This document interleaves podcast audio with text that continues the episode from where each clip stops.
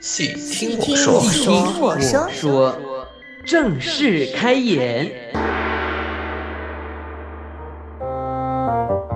师傅取的学名其实和姓不太配，在我姓氏庄字后面加上个有为。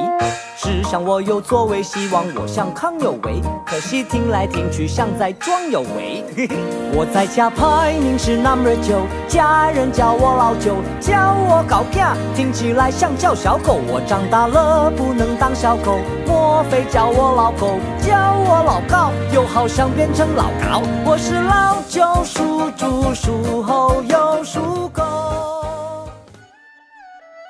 欢迎收听细听我说，我是三慧。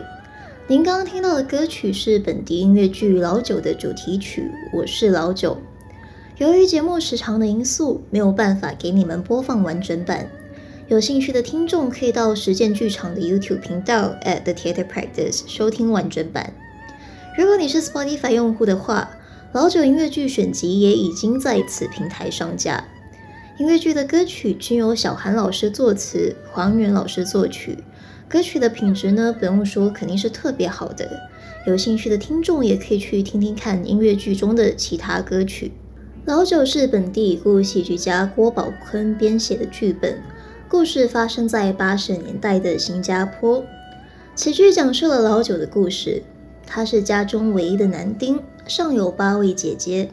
他就那么样的成为了家里唯一的希望。这个绝顶优秀的男孩获得机会考取众人羡慕的奖学金，但他却深深热爱着布袋戏偶的表演艺术。在家人的期望下，他不得不面临人生重要的抉择：他是否要跟随内心的想法成为布偶师，又或是尊重家人的希望考取奖学金？此剧融入了许多偶戏种类，如中国传统布袋偶、物件偶以及皮影戏，为此剧的另一大亮点。细听我说，早在二零零一年，郭宝坤老师就有意将老九改编成音乐剧，可是他当时忙着剧场训练与研究课程，只好把计划暂且搁着。而这一搁就搁到他病逝。他的女儿郭建红女士在接过剧团艺术总监的任务后，就和剧场的同仁们共同决定落实郭宝坤的遗愿。老九第一次被搬到舞台上演出时是在一九九零年，且在二零一二年被改编成音乐剧，并获得奖项的肯定。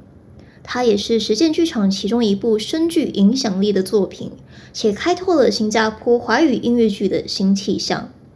事实上，郭建宏导演制作老九音乐剧，并非为了牟利，而是为了播撒戏剧种子。他曾经在一个采访中表示，其实老九每回上演，都会培育出很多戏剧人才，对本地戏剧带来深远的影响。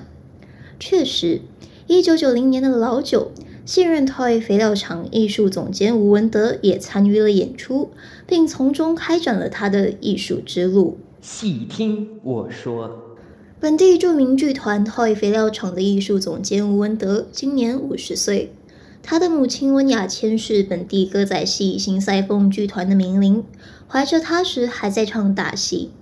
吴文德出事后，他所睡在的摇篮也总是挂在戏台下，无论睡着或醒着，耳边都有歌仔戏正在上演的声响。吴文德曾经在一个采访中表示，他的姐姐和弟弟也很有艺术细胞。童年的他们在歌仔戏的世界中长大，大戏里绚丽的服饰、耀眼的舞台布景、引人入胜的故事和曲子，无一不让年幼的他们深深着迷。他说，他最难忘的是接戏的氛围，台上演员落力的演出，台下观众也热情的呼应着。接戏对那个年代的人来说，不只是食、娱乐和聚会。接戏中的故事、角色和人物，如包青天、秦香莲、木莲救母等，其中的道德价值观、历史和民间故事，全都交织在大戏里。细听我说。不过，随着时代的改变，那个璀璨的世界也渐渐泯灭了，而这总让吴文德感到失落。他一直都有挽救接戏的使命感。所以，当他通过已故剧作家郭宝坤的作品，知道有现代戏剧这回事后，他仿佛找回了失去的珍宝。第一次看话剧的吴文德感到很不可思议。第一次看戏，他就爱上了那种戏剧冲突和观念上的改变，给了吴文德很大的启发。自此之后，他就开始迷上了戏剧质朴又有深度的气质。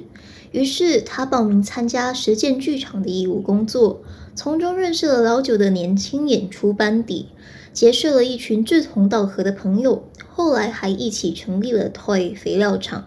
C，听我说，吴文德与母亲的关系最好，他也最受母亲的影响。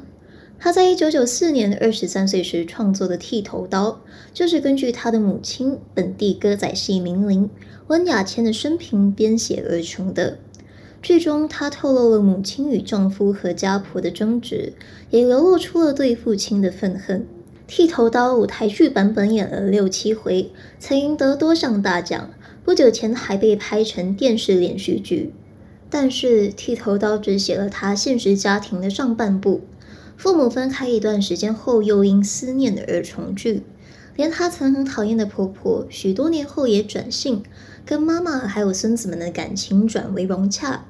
有时间的话，他也希望以父亲的故事创作《剃头刀》的下半部。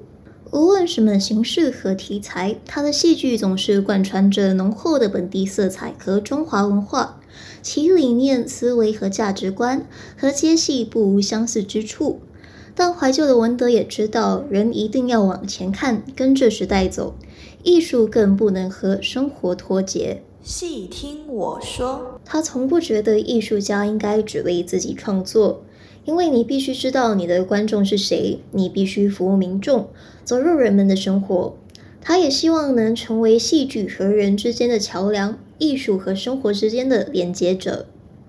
随着这一集节目的结束，细听我说播客系列也将正式落下帷幕。